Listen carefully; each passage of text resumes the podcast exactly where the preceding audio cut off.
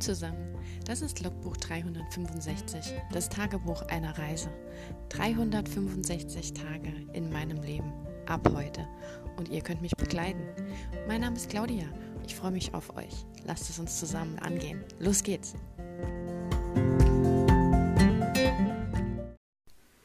Hallo und willkommen zu Tag 118 von 365. Wir haben Sonntag. Was habt ihr so Schönes gemacht? Irgendwie war der Tag durchwachsen. Nee. Ja. Wir haben 10 vor 8 und es wird draußen schon dunkel. Also ich krieg langsam jetzt schon Winterdepressionen. Und dabei haben wir noch nicht mal um, um 4 schon dunkel. Aber ich krieg jetzt schon die blöden Gefühle. Ja, äh, nee, da, dadurch, dass ich gestern Abend bis ungefähr, eigentlich nachts, ich glaube halb zwei war es, als ich ins Bett bin, ähm, ich habe Once Upon a Time die ersten paar Folgen der zweiten Staffel quasi durchgesuchtet. Und ähm, das war wirklich so spannend. Und irgendwann, ja, war es eben halb zwei, da bin ich ins Bett. Dann war ich natürlich dementsprechend heute Morgen nicht gleich um acht fit. Außerdem war ja Sonntag. Was soll ich denn da früh aufstehen? Aber ja, ich muss sagen, es ist wirklich spannend. Also wenn man ja weiß, Spoiler Alert, wer Once Upon a Time noch nicht geschaut hat und es vorhat, sollte vielleicht, ich weiß nicht, wie viele Minuten überspringen. Aber ähm, ich kenne ja die, die Story schon, einfach weil es die Serie schon länger gibt, bekommt man ja einfach immer alles Mögliche mit. Und ähm, ich wusste ja, dass Emma, die Protagonistin, und ähm, Captain Hook, also Killian Jones, der von Colin O'Donoghue gespielt wird, ähm, am Schluss zusammenkommen. Oder auch schon, ich glaube in Staffel 3 fängt das so an. Aber am Schluss, äh, also es wird halt immer mehr und immer mehr und immer mehr. Und ich finde das jetzt ultra spannend, wenn man das weiß, und sich jetzt Staffel 2 anguckt, wo Hook, ich glaube, in der fünften Folge oder so das erste Mal auftaucht oder in der dritten, ich weiß nicht, irgendwann taucht er auf. Und der ist ja am Anfang unheimlich, ich weiß gar nicht, wie ich das beschreiben soll. Ich weiß nicht, ob ich ihn als, als Bösewicht bezeichnen möchte, weil ich eben den Rest kenne. Aber zumindest, was man eben jetzt in der Staffel sieht, und wenn man kein Wissen darüber hätte, ist er eigentlich einer von den Bösen.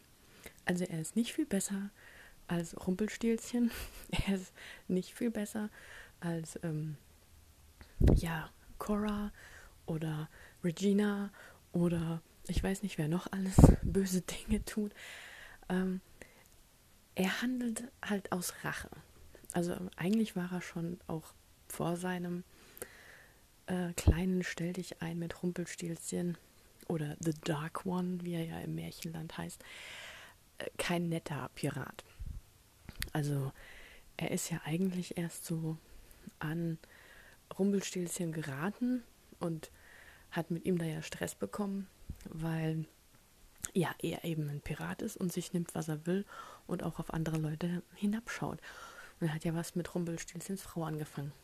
Und daraufhin hat sich natürlich, als er dann The Dark One wurde, hat er sich ja gerecht. Und ähm, Rumpelstilzchen ist es ja im Prinzip auch zu verdanken, dass er seine Hand verloren hat und zu Hook wurde. Vorher war er ja nur Killian Jones, der Pirat oder Captain, und jetzt ist er eben Hook, weil er ja nur noch den Haken als Hand hat. Also, ähm, und er sagt ja auch immer, ähm, I wanna skin myself a crocodile. Also die Geschichte, die man ja auch schon aus Peter Pan und Hook kennt, dass sich ja Hook ähm, immer von einem Krokodil verfolgt fühlt und auch das, den Tick mit den Uhren hat. Das hat man jetzt hier nicht, das mit den Uhren, aber das mit dem Krokodil ist eben immer gang und gäbe, dass ihm ja die Hand abgebissen haben soll. Also zumindest in dem Zeichentrick-Klassiker oder auch in der Verfilmung. Ähm, wo das denn Hoffmann den Hook gespielt hat. ähm, ja, also Rumpelstilzchen ist an ziemlich so vielem schuld. Er hat dann ja auch äh, die Frau, um die sie sich beide gezankt haben, eigentlich umgebracht. Das fand ich auch krass. Also er hat sie ja geliebt und sie hat sich aber für Killian entschieden. Und ähm, nachdem die beiden da eben abgehauen sind und dann wieder aufeinander getroffen sind, nachdem er der Böse dann war, hat er nicht nur die Frau umgebracht, sondern eben auch dem Killian die Hand abgeschlagen. Also hat er dementsprechend schon diese ähm, Gedanken der Rache. Und nur aus diesem Grund, also das treibt ihn eigentlich an. Er will sich an, an Rumpelstilzchen oder The Dark One rächen. Und über dieses Verlangen, dieses, und das ist bei ihm überhaupt nicht zu stoppen. Also das ist so tief in ihm verankert, das ist sein einzigster Motivationsgrund, wenn ich das jetzt aus Schreiberperspektive betrachte, weil ihn interessiert sonst gar nichts. Ihn interessiert kein Ruhm, ihn interessiert sein Schiff nicht. Er ist kein Pirat mehr, er läuft eigentlich die ganze Zeit nur rum. Also er ist nicht auf dem Wasser, was ich damit meine, sagen will. Und er hat halt wirklich nur dieses eine Ziel. Er will sich an Rumpelstilzchen rächen. Und ja, und damit verfällt er im Prinzip erst Cora und, und, oder erst Regina, dann Cora, dann wieder Regina und dann wieder Cora. Eigentlich ist er so ein Spielball, weil die ihn immer in seiner Gewalt, in ihrer Gewalt haben, mit irgendwelchen Flüchen und Herz rausreißen und keine Ahnung. Und ähm, er tut dann halt quasi immer, was sie möchten, nicht weil er gequält wird oder weil er dazu gezwungen wird, sondern weil sie ihm jedes Mal wieder die Möglichkeiten irgendeiner Weise anbieten, Rache zu nehmen. Also sie verlagern sich quasi als Angebot auf seine Motivation, auf seinen Wunsch. Und ähm, ja, er, er, ist zwar so witzig im Umgang mit Emma, aber er spielt sie halt auch gegeneinander aus. Er nutzt das richtig und er hat halt auch, ich meine, ähm, die, die Ideen, wie er dann mit den jeweiligen Leuten umgeht, bekommt er ja nicht von den jeweils bösen Auftraggebern in den Kopf gepflanzt. Das heißt, er ist von Natur aus sehr intelligent und kreativ, was äh, Handlungen angeht und Leute gegeneinander auszuspielen. Also ich habe jetzt eine Folge geguckt, da hat man kurz den Eindruck, er hat sich gebessert oder schließt sich doch Emma und Mary Margaret an. Oder Snow. Und dann kriegt man einfach raus, dass er das vorrangig gemacht hat, weil er was ganz anderes geplant hat. Also, das ist so krass. Also, ich fand es richtig gut geschrieben. So richtig alle fünf Minuten irgendeinen Plot-Twist drin. Alles, was man nicht erwartet hat. Und ja, also Hook ist einfach aktuell ein Böser. Und ich freue mich wirklich drauf. Ich, das ist das, was mich daran jetzt eigentlich hauptsächlich reizt. Wenn man so einen Charakter hat und weiß eigentlich, wie das Ende für ihn aussieht, also dass er gut wird und sogar das Vertrauen und die Liebe von Emma gewinnt. Ich freue mich wirklich drauf und ich bin super gespannt, wie die das wenden, also aus welchen Gründen und was ausschlaggebend ist, dass er sich wirklich absichtlich ihr zuwendet oder dem, dem Guten zuwendet, weil er muss ja auch dann ähm, irgendwie sein, also seine Charakterentwicklung muss halt so heftig sein, weil man muss ihm ja auch vertrauen können. Ich meine, er hat jetzt Emma mehrfach hintergangen und betrogen und da muss schon was ordentliches rüberwachsen und ankommen und vertrauensbildende Maßnahmen. Ich weiß nicht, dass, dass man so jemand wieder vertraut, gerade Emma, die ja wirklich gelernt hat, Leuten nicht zu vertrauen. Ich könnte mir höchstens vorstellen, dass die beiden eben wegen irgendwas wieder miteinander zusammenarbeiten müssen, weil er irgendwelche Fähigkeiten hat oder was auch immer. Ich meine, sie sind ja auch zusammen den, die Bodenranke hochgelatscht und haben den Riesen da bezwungen. Also irgendwie mussten sie ja da auch miteinander zusammenarbeiten, obwohl sie nicht wollten. Das ist immer so ein, ja, wie nennt man das? So ein, so ein gezwungenes Miteinanderarbeiten. So ein, ähm, eigentlich kann ich ihm nicht vertrauen, aber aktuell ist er der Einzige, auf den ich zählen kann, also muss ich mit ihm zusammenarbeiten. Geschichte. Ich meine, das ist der Klassiker für äh, Enemies to Lovers, die sich wirklich nicht ausstehen können und miteinander arbeiten müssen und darüber hinaus vielleicht Eigenschaften an dem jeweils anderen feststellen, die äh, sie dann interessant finden. Und ähm, hat sich ja anscheinend über die Staffeln von Once Upon a Time so gezogen, dass ja dann am Schluss echte, wahre Liebe, Hochzeit und Baby.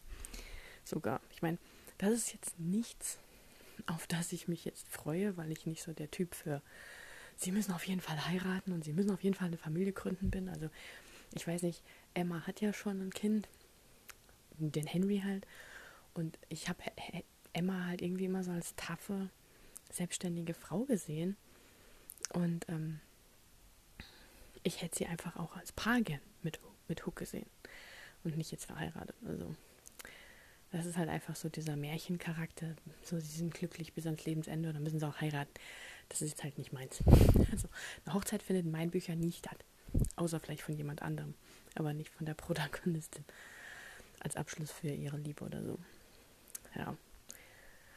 Aber also da, echt, da bin ich wirklich mega gespannt drauf, wie sie das rumbiegen. Ich weiß auf jeden Fall, dass zwischendrin noch irgendwelche Geschichten mit dem ähm, Gold, also mit dem Rumpelstilzchen in der echten Welt, Mr. Gold laufen, dass er ihm da irgendwie nochmal verspricht, er kann ja seine Hand wieder annähen, wenn er ihm dafür Emma ausliefert oder irgend sowas ist ja da auch im, im Argen. Also Hook wird auf jeden Fall irgendwie immer als Spielball gebraucht, weil seine Motivationen eben so, so stark und so leicht zu bedienen sind. Habe ich so den Eindruck. Aber es macht eine gute Figur aus ihm. Eine interessante Figur. Und na gut, sie haben halt auch einen sehr interessanten und gut aussehenden Schauspieler gecastet. Also, das ähm, ist so der Klassiker, wo man sagt, ach, der sieht so gut aus. Das kann man gar nicht. Hm. Ja. Aber ich habe auch tatsächlich ähm, Neil Cassidy auch kennengelernt jetzt schon. In Staffel 2 taucht er ja auf. Also der Vater von Henry, mit dem Emma tatsächlich zusammen war. Und ich habe auch ähm, irgendwie mitbekommen, dass der auch wieder in Storybrook auftaucht. Ich glaube Anfang Staffel 3. Und eigentlich abgesehen von seiner Stehlereikarriere hat er ja wirklich echtes Interesse an, an Emma gehabt. Und sie hat ja, er hat ja nur mit ihr abbrechen müssen, weil Prophezeiung und ich weiß nicht, was da noch im Hintergrund ist. Das hat mich auch so ein bisschen irritiert, aber okay. Ähm, weil ich dachte halt erst, das ist irgendwie so ein schmieriger Typ, der sie halt dann, der nicht äh, mit ihr wirklich was Ernstes anfangen will und dann doch abhaut und sie sitzen lässt und so, aber dass das halt ähm, ihm quasi nahe getragen wurde, dass er das tun soll und dass das nicht auf seinem eigenen Mist gewachsen ist, macht ihn ja gleich mal wieder sympathisch. Ja, der war auch relativ nett und der taucht ja auch wieder auf und ich glaube auch, ich, ich weiß nicht, in Staffel, wenn das in Staffel 3 ist, es gab auch auf jeden Fall Leute, die gesagt haben, ähm, Emma und Neil, die sind eigentlich, also für die ähm, freut man sich dann auch, wenn sie in der Staffel wieder näher kommen, zusammenkommen und was miteinander haben. Aber irgendwas passiert da ja, weil Endgame ist halt mal Emma und Hook. Aber ähm, ja, super spannend. Bin ja froh, dass ich jetzt wieder angefangen habe zu gucken. Ich weiß auch nicht, wie ewig schon ich an der an dem Film oder an der Serie rumgucke. Also ich weiß noch, ich glaube wirklich, ich habe die allerersten Sachen tatsächlich noch im Fernsehen gesehen, wo Once Upon a Time im Fernsehen lief. Und dann habe ich sogar, glaube eine, die erste Staffel auf DVD zu Hause. Und seit es dann endlich bei den Streaming-Anbietern reinkam, habe ich nie weitergeguckt. Gleiche wie mit Lucifer halt, ne? So, äh, Angebot ist da, aber irgendwie setze ich mich nicht hin. Ja. Was ich unheimlich schade finde, ist, dass Once Upon a Time in Wonderland, dieses Spin-off, dass das nirgends als Stream ist, weil das habe ich auch mehrfach geguckt, weil das fand ich richtig gut mit Alice im Wunderland und mit, mit Aladdin und Jafar und diese Mischung und ähm, mit der Irrenanstalt. Also das ist wirklich ein geiles Spin-off, hat eigentlich kaum was mit, dem, mit den Personen aus dem Once Upon a Time normalen äh, Worldbuilding zu tun. Ich weiß nicht, wer da noch mit auftaucht, aber auf jeden Fall fand ich das richtig gut. Und das habe ich so ich weiß nicht, 2014 habe ich das, glaube ich, durchgesuchtet. In einer Nacht, weil das hat irgendwie nur acht Folgen oder so. Und ähm, das habe ich, glaube ich, zweimal hintereinander geguckt, weil ich das so toll fand mit Alice und Aladdin. Ha, ist auch eine schöne Kombi. ja. Aber ähm, heute zum aktuellen Stand meines Piratenprojekts. Ich habe heute wirklich gedanklich kaum was anderes gemacht, aber ich stecke gerade echt fest mit meiner Fantasy-Story, mit dem Warum, Wieso, Weshalb, das irgendwie da einzufügen. Also die Idee finde ich nach wie vor gut, aber ich weiß halt noch nicht, wie genau und warum und woher das kommt und was das überhaupt in der Geschichte machen soll und ob das jetzt ein, ein übergreifender Krieg wird oder ob das irgendwie nur eine Rettung von was Kleinem wird oder so. Also da fehlt so dieses Wer, was, wie, wo, warum. Und ähm, da habe ich heute außer so Recherche und Pinterest und sowas nicht so viel gemacht, weil ich einfach rumgedacht habe oder versucht habe zu denken und nicht so wirklich was bei rumkam, außer nur noch mehr Fragen. Und dann habe ich auf Instagram bei Impress gesehen, dass im Dezember ein Buch rauskommt, das heißt The Dragon Princess. Ähm, und unten drunter der, der Untertitel heißt Ein Meer aus Asche und Rubinen. Und auf dem Bild ist auch ein Segelschiff. Und der Klappentext heißt auch Eine Prinzessin und ein Pirat. Und ich dachte so, warum? Also wer schreibt oder wer Ideen für Geschichten hat oder an irgendwas plottet, kennt bestimmt das Gefühl, wenn man gerade an was arbeitet und dann irgendwo sieht, dass ein Buch rauskommt, das ungefähr den ähnlichen Inhalt hat. Ich saß da wirklich echt und hatte erstmal so einen Knatsch. Also so einen Tiefpunkt. Das war wirklich, weil ich, ich hatte ja erst überlegt, ja, warum gibt es denn so wenig Stories mit Piraten? Also es gibt ja alles, es gibt Feen, es gibt Vampire, es gibt Werwölfe, es gibt ähm, Gestaltwandler, es gibt Märchenadaptationen, es gibt alles Mögliche, aber Piraten tauchen wenig auf. Wahrscheinlich wegen dem Wasserelement. Mag ja sein. Ich weiß nicht, ob das jetzt mehr wird, eben wegen Once Upon a Time, weil es jetzt wieder so einen Aufschwung kriegt. Oder auch wegen Piraten der Karibik. Oder auch wegen anderen Sachen, wo mal Piraten drin vorkommen. Ähm, auf jeden Fall hat die da jetzt das Buch, das noch rauskommt. Das ist nicht mal irgendwas, wo eine Idee kursiert, sondern es ist eine Autorin, die schon mehrere Bücher rausgebracht hat. Und das Buch kommt raus und es ist sogar eine Dilogie. ja, und dann habe ich so echt gedacht, oh, Mann. Und dann war es auch noch mit Drachen und dann dachte ich erst so wie Drachenreiter. Das hört sich ja so an, als ob sie die gleichen Ideen hatte wie ich. Wir nehmen mal einen Pirat und nehmen Drachenreiter und ha, bumm, yay. Warum habe ich das nicht gemacht? Also, nee, habe ich nicht gedacht, aber ich dachte halt so, oh, jemand vom Land, der adelig ist, vielleicht mit einem Piraten auf dem Meer, die Story. Hm, ich meine, einerseits sage ich mir halt auch immer, ja, selbst wenn du die gleiche Idee zehn Autoren gibst oder den Pitch von wegen ist eine Prinzessin und ein Pirat schreibt eine Liebesgeschichte dazu, wird jede Geschichte komplett anders sein, außer dass eben der Grundgedanke, dass eine Prinzessin und ein Pirat sich verlieben, ähm, gleich bleibt. Bei mir ist es keine Prinzessin, es ist nur, ja. Ähm, aber so ein junger Pirat, meistens hat man immer nur böse alte Piraten und junger Pirat ist so seit das erste Mal eher so der Will Turner, äh, Captain Jack Sparrow und eben Killian Jones in Once Upon a Time. Das sind junge, sexy Piraten. Und ich glaube, davon kommt das, dass das jetzt vielleicht langsam aufkommt. Aber, ja. Und dann sitzt man eben da mit seiner Buchidee und denkt, toll, soll ich daran jetzt überhaupt noch schreiben? Weil das gab es ja jetzt schon. Ich meine, nicht, dass ich jetzt innerhalb von drei Monaten fertig werde und dann das Buch auf den Markt bringen wollte. Aber wie groß sind denn die Chancen, dass man das irgendwo unterkriegt, wenn es das schon auf dem Markt gibt oder so, ne? War halt erstmal so mein Gedanke, so gleich mal negativ, negativ, negativ. Ja.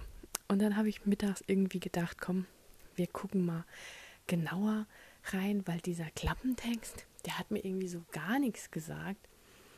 Und da habe ich halt die Autorin mal gegoogelt und die hatte bei diesem Impress ähm, zum Geburtstagsfestival da ein einen Livestream gemacht, wo sie was über ihr Projekt damals noch unveröffentlicht, also noch nicht mal ähm, angekündigt, ähm, erzählt hat. Und da hat sich dann für mich herausgestellt, dass es was komplett anderes ist, als ich schreibe. Nicht, dass mir das vorher hätte schon klar sein können, aber es ist auf jeden Fall sowas von ganz anders. Die hat auch eine ganz andere Herangehensweise, also die macht eher eine Märchenadaptation von Die Schöne und das Biest, hat aber auch Rapunzel mit drin und Udine, Tristan und Isolde. Also sie hat so einiges erzählt, war eigentlich sehr spannend. Und sie macht auch halt eher sowas Märchenhaftes. Ihr Prolog fängt auch an mit Es war einmal. Und das fand ich eigentlich sehr witzig, weil der Prolog war irgendwie, es war einmal in einem fernen Land, ähm, da wurden Prinzessinnen in einen Turm gesperrt und dort warteten sie, bis ihr Prinz kam, der sie befreite und vorher den Drachen halt abgeschlachtet hat. Und dann heißt es halt so, ja, Prinzessin, bla bla bla, wird in den Turm gesperrt und dort saß sie und wartete und wartete und wartete. Und wenn sie nicht gestorben ist, dann, ja, was dann? Und so fängt dieser Prolog an. Das fand ich total witzig. Da hätte ich selbst Bock, das Buch zu lesen, weil sich das super spannend angehört hat. Was macht eine Prinzessin in dem Turm, die wartet, weil kein blöder Prinz auftaucht? Weil es vielleicht keine Drachen mehr gibt, die man töten kann, weil die mittlerweile ausgestorben sind. Aber die Brautwerbung besagt, dass der Prinz eben den Drachen töten muss, damit er die Prinzessin bekommt. Ja. Und das ist eine sehr coole Prämisse. Das hat sie dann auch so gesagt. Ja, da fragt man sich doch gleich, was passiert. Ja, habe ich mich auch gefragt.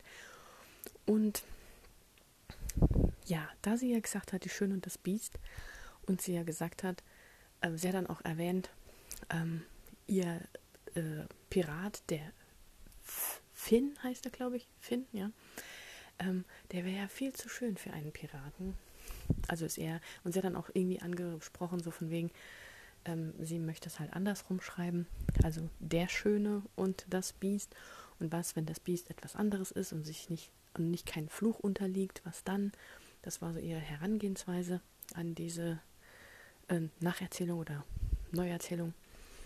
Und ähm, so wie man das so in den Teasern sieht, wenn man mal so ihren Feed durchgeht und wenn man so ein bisschen genauer zwischen den Zeilen zuhört, weil mehr hat sie dazu nicht gesagt, würde ich fast behaupten, die Prinzessin und der Drache sind in irgendeiner Weise verschmolzen.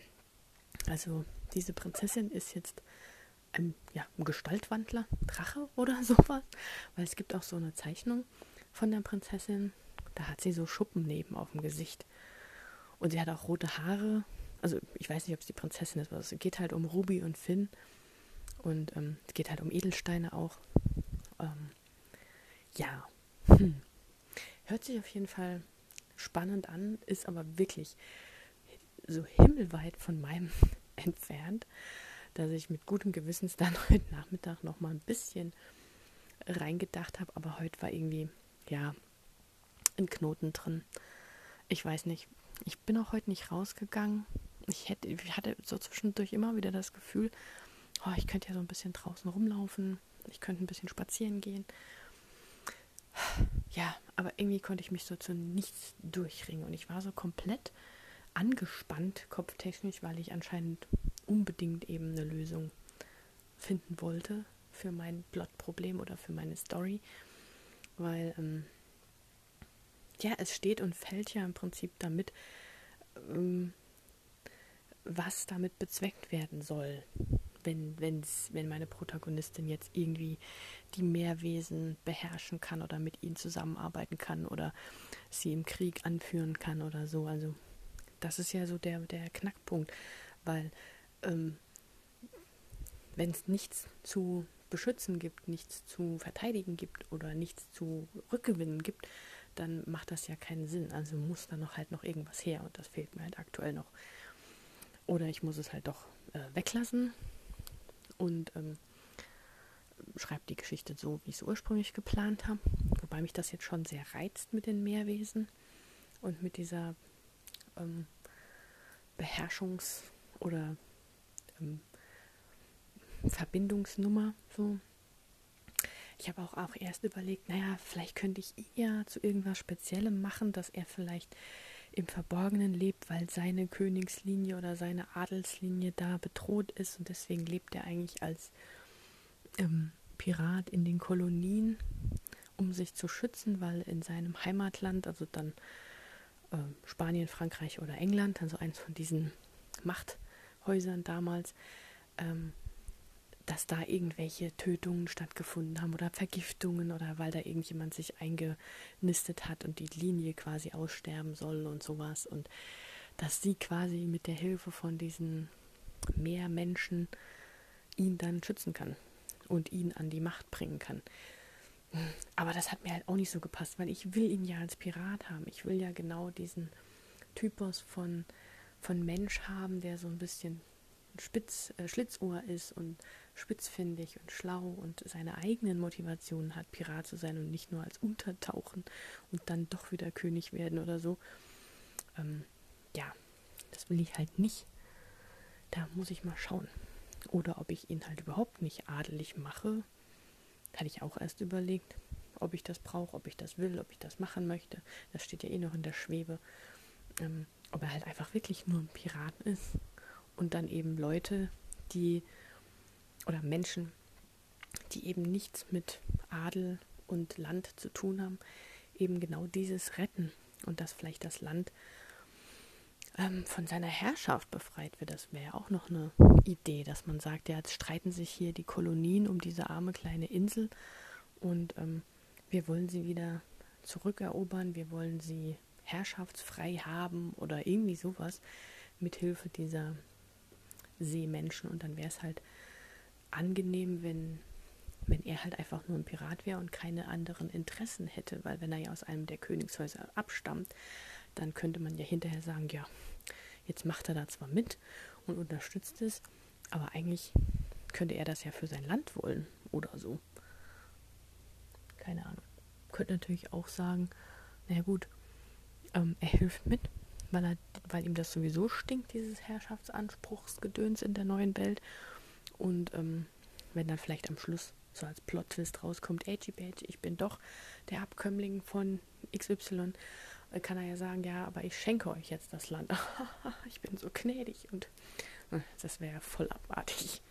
Ja, deswegen, vielleicht ergibt sich ja was über den Plot-Twist. Vielleicht bekomme ich ja Ideen bei Once Upon a Time und Killian Jones, der zu einem netten, liebevollen Piraten wird, zu einem Love Interest, den alle Leute toll finden. Weil ich gehe mal wirklich davon aus, wenn man das wirklich zum ersten Mal geguckt hat, und damals noch im Fernsehen, wo man eine Woche warten musste, bis die nächste Folge kam, was ich ungefähr so abartig finde wie sonst was. Das ist wie, wenn man eine, eine Buchserie liest und die Bücher eben dann liest, wenn sie gerade rauskommen. Und man ist am Ende von Buch 2 und es hat voll den Cliffhanger und man muss noch ein halb, dreiviertel Jahr warten, bis es weitergeht. Furchtbar, ganz furchtbar. Das ist wie Kinofilm mit Harry Potter. Wenn man den Film geguckt hat und dann denkt, warum, warum haben sie den siebten Teil in zwei Hälften geteilt? Dann hört es mitten in der besten Szene auf und du musst aus dem Kino rausgehen und denkst, toll, jetzt kann ich noch zwei Jahre warten, bis ich weiß, wie der Film weitergeht. Ich meine, jeder weiß, wie Harry Potter ausgeht. Das ist wie Titanic. Sie geht halt immer unter, aber ähm, das hat halt so genervt, diese Cliffhanger in diesen Filmen. Das war ja bei Twilight auch so, den letzten Film geteilt und in zwei gemacht und Hauptsache nochmal Geld rausgeschunden an der Kinokasse.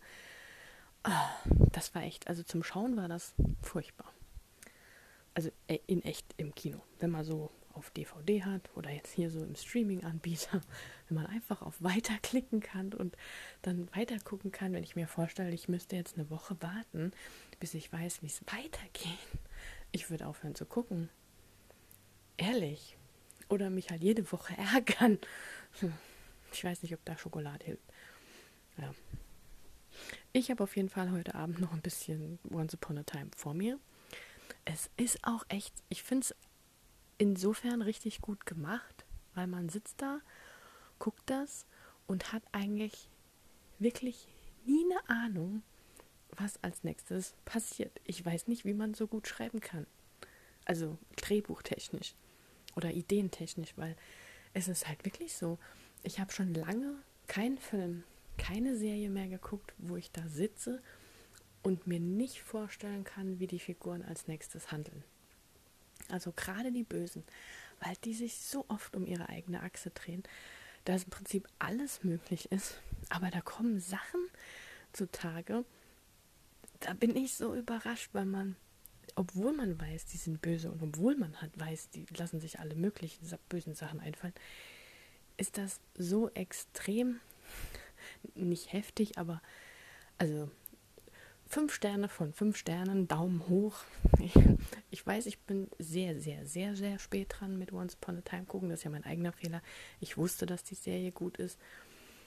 Ähm, aber ja, ich bin geflasht und ich, kann gar nicht aufhören zu gucken. Ich mache mir jetzt noch einen Gin Tonic wahrscheinlich und setze mich vor die nächsten paar Folgen, weil ich hatte jetzt eben zum Essen schon zwei geguckt. Ups. Hm.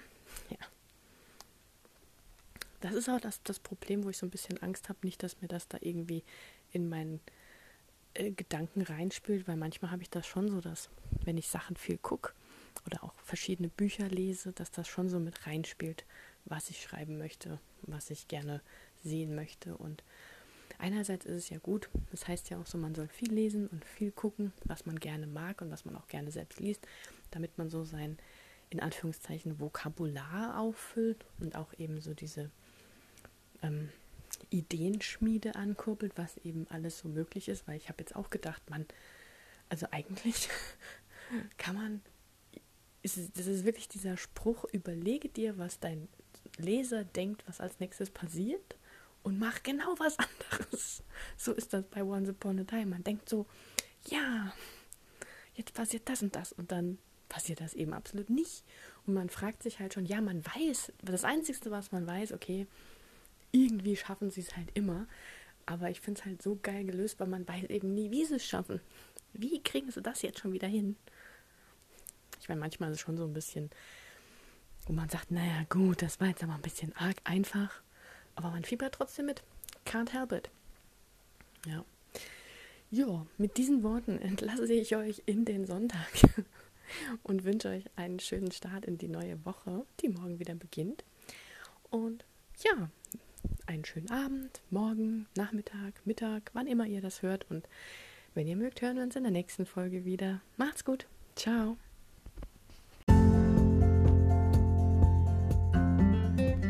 Das war ein Eintrag vom Logbuch 365, das Tagebuch eines Jahres. Und morgen geht's auch schon direkt weiter. Ich freue mich auf euch, eure Claudia.